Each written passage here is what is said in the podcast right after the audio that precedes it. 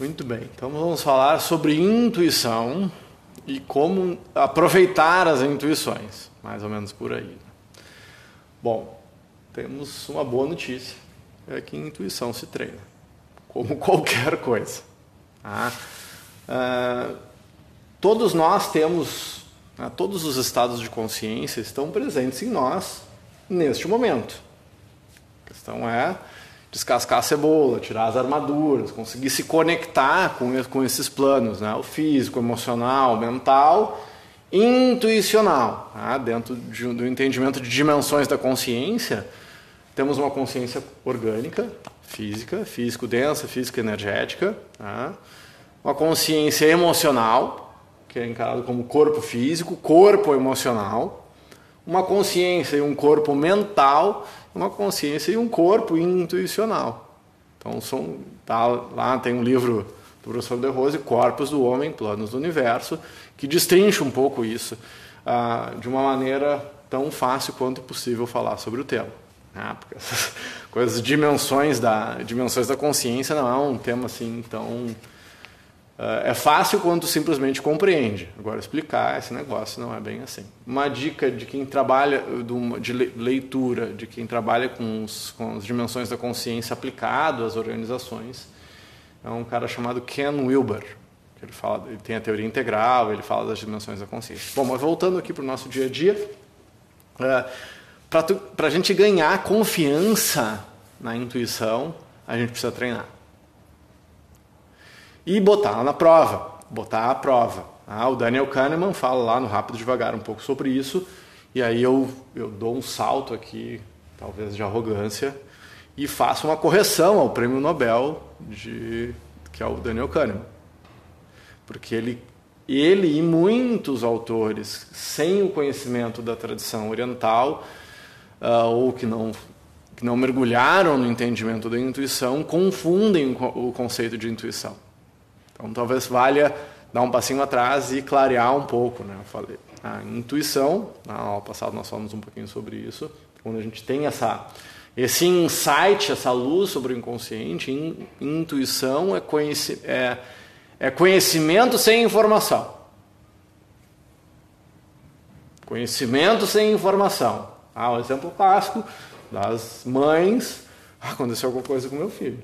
Liga, aconteceu alguma coisa. Isso é intuição. Tu não tem nenhuma informa, nenhum dado de realidade presente, tu recebe essa informação e aí, ou, pá, tô lembrando de um amigo, pá, faz tempo que eu não falo com essa pessoa, e tu começa a, a pensar naquela pessoa, teu amigo liga. Isso já deve ter acontecido, aconteceu com todo mundo em algum momento, e a gente fica, nossa. Não, isso dentro do entendimento dessa nossa cultura de autoconhecimento, isso é normal. E acontece dezenas de vezes por dia. A questão é que nós não estamos atentos. Ou aquela intuição, sabe? Tive intuição de um negócio, de, um, de, uma, de uma proposta a fazer, de um, de um novo produto, sei lá. Essa, ah, não, é bobagem. Essa é uma palavrinha mágica, essa quando, ou quando a gente ouvia nossa mente racionalizando, ah, não é nada. Para. Essa é a dica, é o biohacking pro para botar atenção na intuição. Quando, porque aí entra a razão, né? Então eu tive, tive um flash intuitivo, um insight. Ah, a primeira coisa, ah, eu acho que é, um, é o caminho certo é por aqui. Daí a razão começa a se manifestar. Não, veja bem, acho que não é assim. E a razão tem várias vezes ela atrapalha. Por quê? A gente não está educado para utilizar as coisas juntos.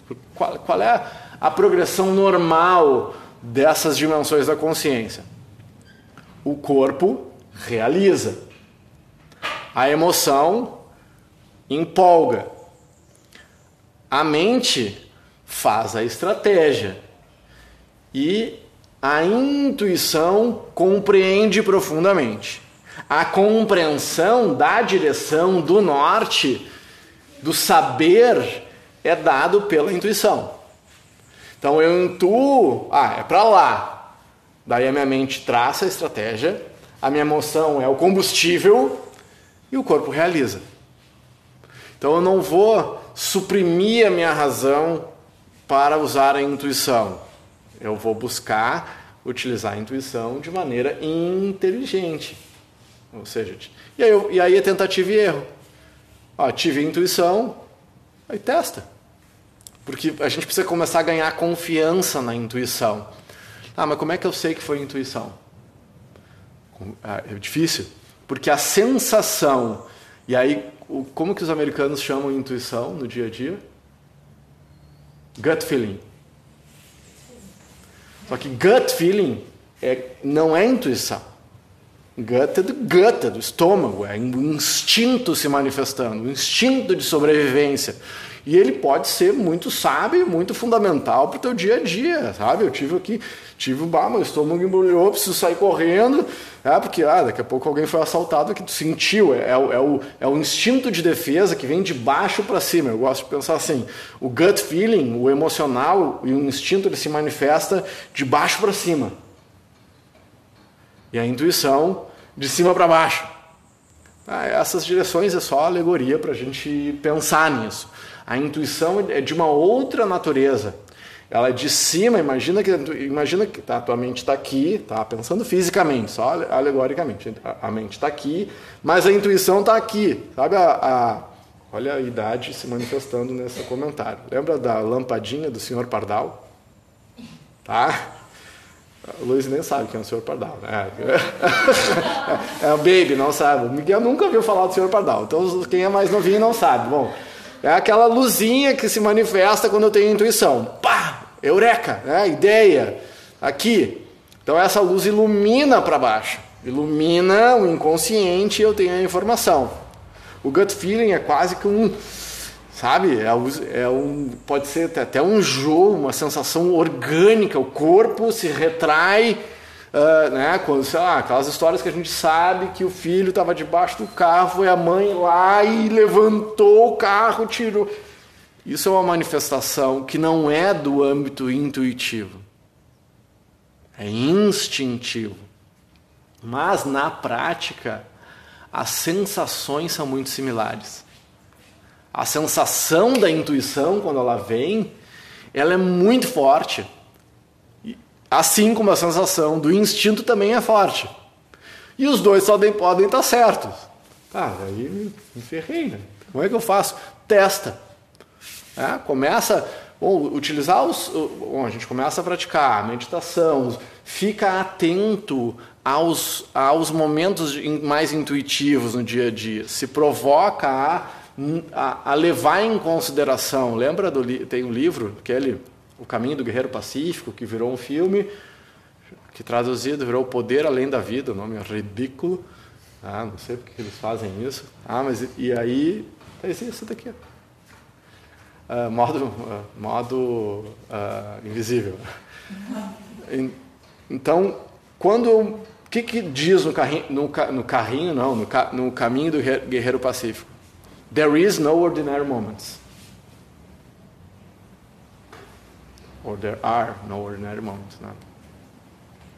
Enfim, agora não lembro exatamente qual é a conjugação. Então, não existe momentos comuns se você estiver atento.